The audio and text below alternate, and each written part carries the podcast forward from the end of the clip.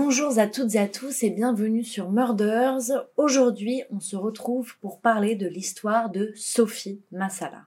Sophie Massala est une femme qui, en 2016, a décidé de tuer sa collègue de travail, Marilyn Planche. Sophie Massala est aussi appelée la démembreuse du canal, tout simplement parce qu'elle n'a pas simplement tué sa collègue Marilyn, elle l'a aussi dépecée quatre jours après l'avoir tuée.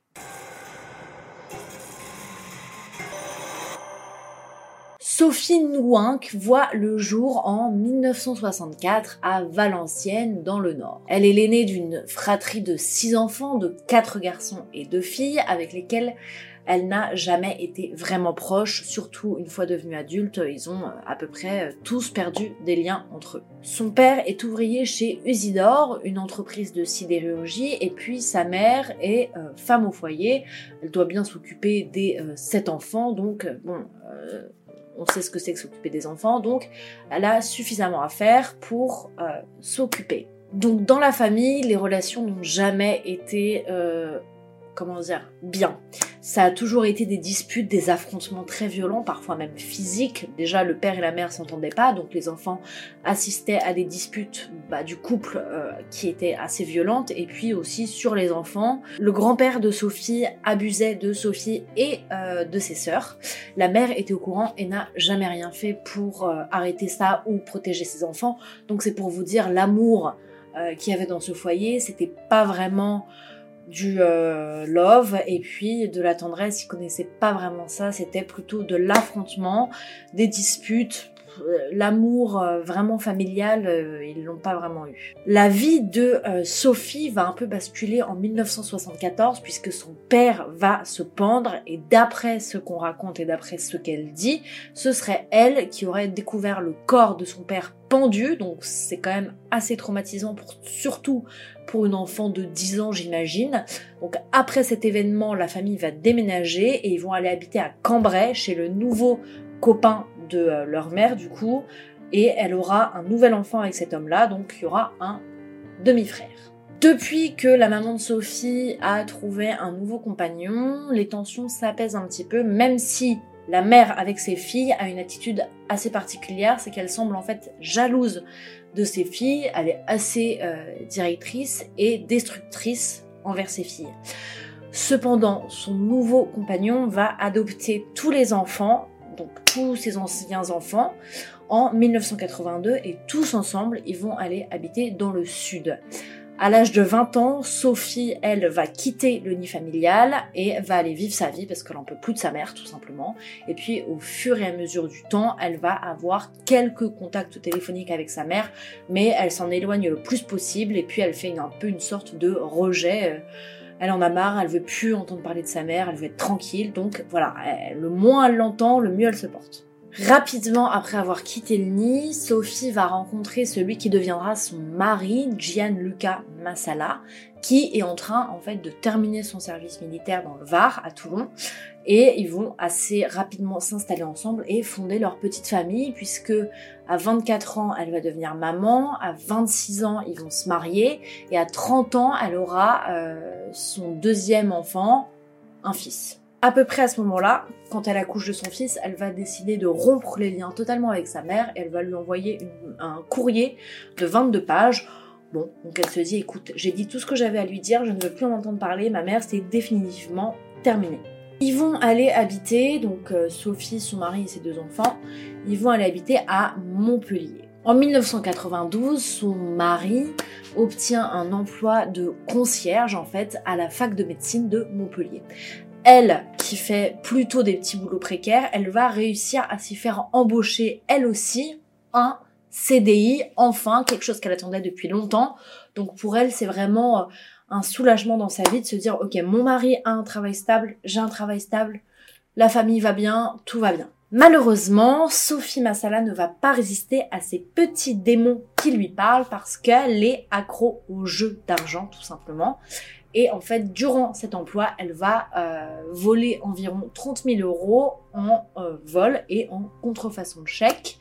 Donc elle va évidemment être renvoyée et elle va revenir à la case départ, c'est-à-dire elle va redevenir chômeuse. À ce moment-là, son mari lui dit tu sais quoi, euh, si tu as tant besoin d'argent que ça, t'as qu'à te prostituer. De ce qu'elle dit, son mari aurait été d'accord pour qu'elle se prostitue. Bon, après, ils ont loué un appartement pour qu'elle puisse exercer cette activité. Donc, j'imagine qu'il était quand même au courant euh, des activités euh, extra-conjugales et extra-familiales de sa femme. Donc, elle commence à se prostituer, mais elle va rapidement arrêter. Sophie a maintenant 47 ans, on est en 2011 et elle décide de reprendre ses études. Elle se dit ok ça suffit la prostitution, l'escorting, je vaux mieux que ça.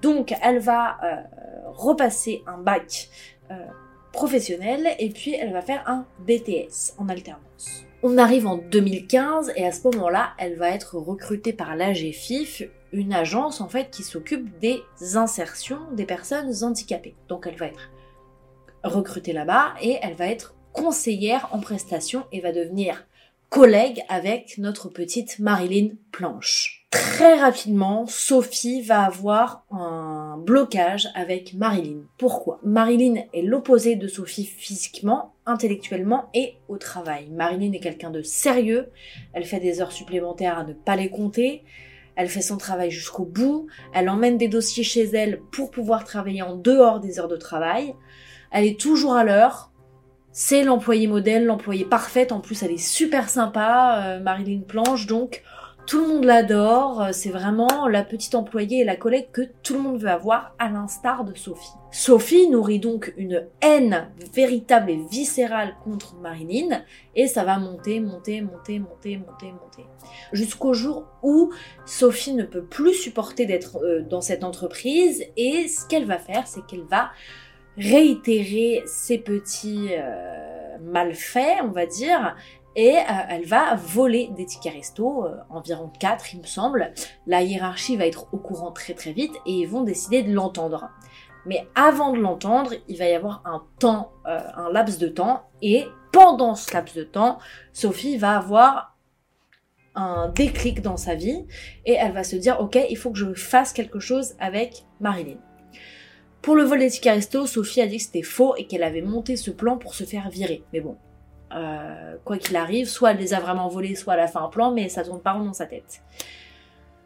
Donc, avant qu'elle soit entendue, on est le 12 mai, Sophie dit « Oh, j'ai rendez-vous chez le dentiste, je pourrais pas être là euh, aujourd'hui. » Donc on est le 12 mai, sauf que Sophie Massala ne va pas du tout chez le dentiste, elle va se rendre chez Marilyn planche. Donc elle lui donne rendez-vous par SMS et Marilyn lui dit bah écoute, euh, t'as qu'à venir à la maison pour qu'on discute. Et en fait, Sophie euh, va dire à Marilyn ouais je comprends pas pourquoi t'as des dossiers du bureau chez toi? En fait, Sophie a monté une sorte, enfin, est devenue totalement parano contre Marilyn et s'est dit mais pourquoi elle a des dossiers du bureau chez elle? Pourquoi elle fait ça que moi je fais pas? Pourquoi elle reste plus longtemps, pourquoi euh, lui il est plus sympa avec elle qu'il l'est avec moi, pourquoi... En fait, elle va devenir complètement complotiste et parano envers Marilyn et elle va l'embrouiller parce que Marilyn a des dossiers du bureau chez elle. Et elle va lui dire, mais Marilyn, t'as pas le droit d'avoir euh, ces dossiers chez toi. Et Marilyn va lui dire, mais t'inquiète, euh, j'en fais rien, hein, je les ramène demain, etc. Quoi qu'il en soit, la dispute va s'envenimer, à tel point que Sophie Massala va prendre une bouteille de vin qu'il y avait sur la table dans le salon de Marilyn et va lui donner plusieurs coups et Marilyn va tomber euh, raide, morte. Après ça, Sophie Massala va repartir de l'appartement et revenir quelques heures plus tard pour tailler les veines de Marilyn afin de faire croire à un suicide. À ce moment-là, elle prend le téléphone euh, de Marilyn Planche et ses affaires personnelles. Puis elle part et elle rentre chez elle. Dans ce laps de temps, elle va envoyer des messages euh, aux proches de Marilyn qui s'inquiètent et donc qui peut-être tentent de joindre Marilyn. Donc elle va leur répondre en disant non, non, ça va, je suis au boulot ou alors je suis fatiguée. Enfin, elle va euh, donner le change environ pendant 3-4 jours. Au bout de 3-4 jours, Sophie Massala, elle cogite un peu dans sa tête et elle se dit, il faut bien que je me débarrasse du corps, parce que là, le corps, il est en fait euh, chez elle. Euh, il faut que je la mette quelque part. Ce qu'elle va faire, c'est qu'elle va la démembrer. Donc elle va démembrer la tête, enfin elle va vraiment entièrement la démembrer et euh, jeter les morceaux un peu partout dans du coup le canal du Midi, sauf la tête qu'elle va aller enterrer dans un jardin pas très loin de là où elle réside. Elle dira qu'en fait c'était pour qu'elle ait une sépulture, euh, on va dire, euh, normale. Tu me diras, après l'avoir démembré et euh, éparpillé ses morceaux de corps partout dans le canal, c'est vrai que c'est très important qu'elle ait une sépulture décente. Enfin bon, quoi qu'il en soit, Sophie Massala découpe Marilyn jette ses parties du corps dans le canal et puis repart tranquillement chez elle. Sauf que le 26 mai, il y a un passant qui va repérer euh, une jambe qui flotte. Le 27, on repère d'autres morceaux euh, de corps qui flottent dans le canal et euh, vers le pont. Et très rapidement, en fait, on va se rendre compte qu'il y a eu un problème avec la collègue Sophie Massala. On identifie les morceaux du corps comme appartenant à Marilyn Planche. En entendant un peu les collègues euh, les autorités vont apprendre que bah, Marilyn, elle s'entendait pas avec euh, Sophie Massala, que ce jour-là, Sophie Massala serait venue euh, grâce à la téléphonie. On se rend compte que Sophie Massala et Marilyn ont échangé dans la journée du 12 et qu'à partir de la journée du 12, c'est un peu chelou. le téléphone de Marilyn borne à l'endroit où est Sophie Massala, bon, on se dit, il y a une cacahuète dans le bol de chips, quoi. Les autorités appréhendent Sophie Massala assez rapidement, qui va les mener dès le 27 mai à l'endroit où elle a enterré la tête de Marilyn. Qu'est-ce qu'elle va dire pour expliquer son geste, Sophie Massala? Elle va alors, elle va dire plusieurs versions. Elle va dire qu'effectivement, euh, Marilyn Planche gardait des dossiers euh, confidentiels dans son appartement, qu'elle n'avait absolument pas le droit de faire ça. Bon, à la limite prévient ta hiérarchie euh, Sophie Massala, mais on va pas tuer et démembrer les gens euh, comme ça. Bon, on démembre pas et on tue pas les gens, hein, mais bon, voilà, c'est pas une façon de faire. Après, elle va dire que euh, Marilyn était follement amoureuse de Sophie, qu'elle lui avait fait des avances et que Sophie était allée chez Marilyn pour lui dire d'arrêter de lui faire des avances. Marilyn Planche n'a jamais fait d'avance à euh, Sophie Massala, de ce qu'on sait aujourd'hui. Il n'y a jamais eu d'avance de euh, Marilyn Planche envers Sophie Massala. Et puis après, Sophie Massala va dire oui, elle était trop comme ça, elle était trop comme ça. Trouver des excuses qui, bon, en fait, euh, Sophie Massala a eu un problème avec Marilyn Planche, et puis, bah, comme beaucoup, on ne sait pas trop pourquoi, hein, elle passe à l'acte, et puis voilà. Le 25 octobre 2019, la Cour d'assises de la Haute-Garonne condamne Sophie Massala à 27 ans de prison et 5 ans de suivi socio-judiciaire.